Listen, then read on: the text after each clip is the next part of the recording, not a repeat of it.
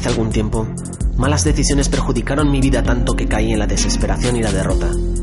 Descubrí y empecé a estudiar un método con el que es posible controlar y desarrollar nuestra mente hacia la mejor versión de nosotros mismos. Desvelaré esta metodología y los libros clave a toda persona que quiera aumentar su calidad de vida aprendiendo y aplicando un nivel de pensamiento superior. Yo lo llamo el poder de la excelencia. Capítulo 40. Cómo ganar amigos e influir sobre las personas. Si usted quiere ganarse la simpatía de los demás, persuadirlos para que realicen o no ciertas acciones y contribuir a que la vida de los otros sea un poco mejor, lo primero que tiene que hacer es ponerse en el lugar de ellos e intentar saber qué es lo que quieren. En el programa de hoy trataremos este aclamado y reconocido libro, Cómo ganar amigos e influir sobre las personas. Su autor, Del Carnegie, escribió en principio un suplemento a su curso sobre oratoria y relaciones humanas. Lo que nunca se imaginó es que este libro se convertiría en uno de los mayores bestsellers. Y además, que muchas personas hoy en día vivirían según las reglas del don de gentes. Vamos a estudiar cómo ganar amigos e influir sobre las personas. Si quiere recoger miel, no dé patadas a la colmena. La crítica es inútil. Es mejor premiar que castigar. Con la crítica no provocamos cambios duraderos. Y si se crea resentimiento, se necesita carácter y dominio de sí mismo para poder ser comprensivo y capaz de perdonar, evitando así la crítica. Recuerde que un gran hombre demuestra su grandeza por cómo trata a los pequeños. De la única manera que puedo conseguir que usted haga algo es dándole lo que desea.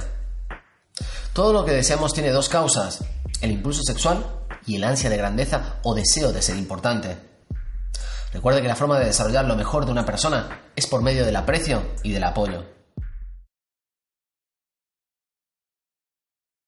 La diferencia entre el aprecio y la adulación es que una es sincera y la otra no. No temas a los enemigos que te atacan, teme a los amigos que te adulan. Adular es decir a la otra persona lo que se piensa de uno mismo. Los humanos estamos hambrientos de aprecio. Es una moneda de curso legal que todo el mundo agradece. Es necesario poner en el anzuelo correcto el cebo adecuado a cada pez. Para influir, hay que hablar de lo que ellos quieren y mostrarles cómo conseguirlo, despertando un intenso deseo. El secreto del éxito es la capacidad para apreciar el punto de vista del prójimo y ver las cosas desde ese punto de vista, así como desde el propio. Se pueden ganar más amigos en dos meses interesándonos por los demás que en dos años tratando de que los demás se interesen por nosotros. Para ganar amigos hay que dedicar a las personas tiempo, energía y altruismo. Hay que mostrar un interés genuino. Siempre nos interesan los demás cuando se interesan por nosotros. Una sonrisa verdadera es una llave poderosa. La felicidad no depende de cuestiones externas, sino de condiciones internas. Consiste en controlar nuestros pensamientos y nuestra actitud mental. Nada es bueno o malo, solo son nuestros pensamientos los que hacen que lo sea. Recuerde, para toda persona su nombre es el sonido más dulce e importante en cualquier idioma. El medio más sencillo para conquistar la buena voluntad de la gente es recordando sus nombres. Para hacer que los demás se sientan importantes, hay que tener presente la magia que hay en un nombre y además comprender que es algo propio y exclusivo de esa persona. El nombre individualiza y hace sentir único. La mejor manera de escuchar es prestar atención exclusiva a la persona que habla. No hay nada más halagador que eso. Hay veces que ante un gran problema, lo que necesitamos es un oyente amigo ante quien volcar nuestras ideas. El modo de escuchar es la atención concentrada. Es indescriptible lo que se siente cuando uno es escuchado así. Para ser interesante, hay que interesarse. Tiene que hacer que la otra persona se sienta importante, pero hazlo sinceramente. El deseo de ser importante o de ser apreciado es el impulso más profundo que anima al ser humano. Demos pues a los demás lo que queremos que ellos nos den Aprendamos a apreciar la importancia de las otras personas. Hable sobre ellos mismos y le escucharán durante horas. No es posible ganar en una discusión. Un hombre convencido en contra de su voluntad sigue siendo de la misma opinión. Si discute se puede lograr a veces un triunfo, pero vacío, porque no obtendrá la buena voluntad. El odio nunca es vencido por el odio, sino por el amor. Discutir no da beneficios. No hay que discutir con el otro. Nunca le diga que se equivoca, no le haga enfadar. Utilice el tacto y la diplomacia. Hay un cierto grado de satisfacción en tener el valor de admitir los errores propios. No solo limpia el aire de culpa y actitud defensiva, sino que a menudo ayuda a resolver el problema creado por el error. Cuando tengamos razón, tratemos de atraer suavemente y con tacto a los demás hacia nuestra manera de pensar. Hay que empezar por destacar las cosas en las que se está de acuerdo. Recordar que los dos tenemos el mismo fin. La única diferencia es el método, no el propósito. Hay que conseguir que la otra persona diga sí desde el principio y evitar el no. Ya que es un obstáculo difícil de vencer. Cuando una persona ha dicho no, esa persona tiene que atenerse a ese no por orgullo. Por lo tanto, es primordial encauzar a la persona en la dirección positiva. Cuando una persona dice no, la mente influye en el cuerpo y todo el organismo se pone en guardia contra la aceptación.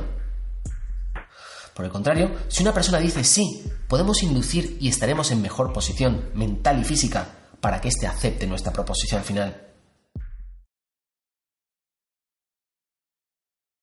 Deje que la otra persona sea quien hable más. Es mejor hacer sugerencias y que los demás lleguen por sí solos a la conclusión. La mejor manera es inducir la idea sin darle importancia, pero de forma tal que despierte el interés. Recuerden que el sabio que desea estar por encima de los hombres se coloca debajo de ellos, y si quiere estar por delante, se coloca detrás. Hay una razón por la cual la otra persona piensa y actúa como lo hace. Descubre esa razón oculta y tendrá la llave de sus acciones y de su personalidad. Hay que tratar honradamente de ver las cosas desde el punto de vista de la otra persona. Una frase mágica es, yo no te culpo en absoluto por sentirte como te sientes.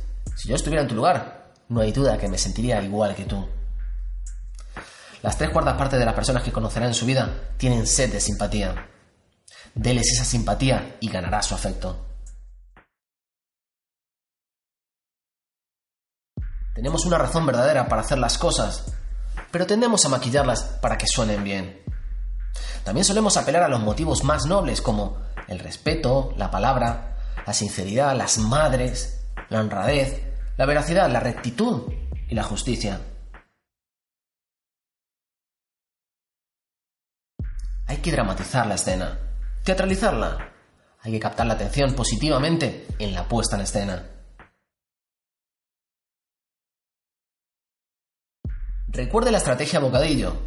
Empiece con elogios y aprecio sincero, seguidamente una crítica constructiva y cerramos con más elogios para afianzar la relación.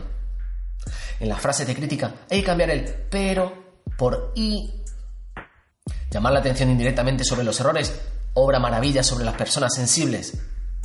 Hay que hablar primero de los propios errores antes de criticar. A nadie le agrada recibir órdenes. No ordene, haga sugerencias o preguntas. Recuerde, no tengo derecho a decir o hacer nada que disminuya a un hombre ante sí mismo. Lo que importa no es lo que yo pienso de él, sino lo que él piensa de sí mismo. Hay que permitir que la otra persona salve su propio prestigio. Hay que recurrir al elogio hasta la menor mejora. Porque hace que los demás quieran seguir mejorando. El elogio es como la luz del sol para el espíritu. Hay que elogiar logros concretos, no alabanzas generalizadas. Hay que tener la habilidad mágica de elogiar a los demás e inspirarles a que desarrollen sus máximas posibilidades. Las capacidades se marchitan bajo la crítica y florecen bajo el estímulo. Hay que darle a la gente buena fama y reputación a la que hacer honor. Aliente a la otra persona. Haga que los errores parezcan fáciles de corregir. Procure que la otra persona se sienta satisfecha de hacer lo que usted sugiere. Hay que ser sinceros, saber qué es lo que queremos que la otra persona haga. Hay que ser empáticos, considerar nuestros beneficios. hacer coincidir estos beneficios con los deseos de la otra persona y hacer las peticiones destacando estos beneficios. Para finalizar con el comentario de esta obra, subrayar que la capacidad de hablar bien es el camino más rápido hacia la distinción y que la conclusión final más evidente de este libro es que trata a los demás como quiera que le traten a usted. Gracias por seguir este proyecto y por su atención. Nos vemos en el siguiente capítulo y recuerde, no pare, nunca se conforme hasta que lo bueno sea mejor y lo mejor excelente.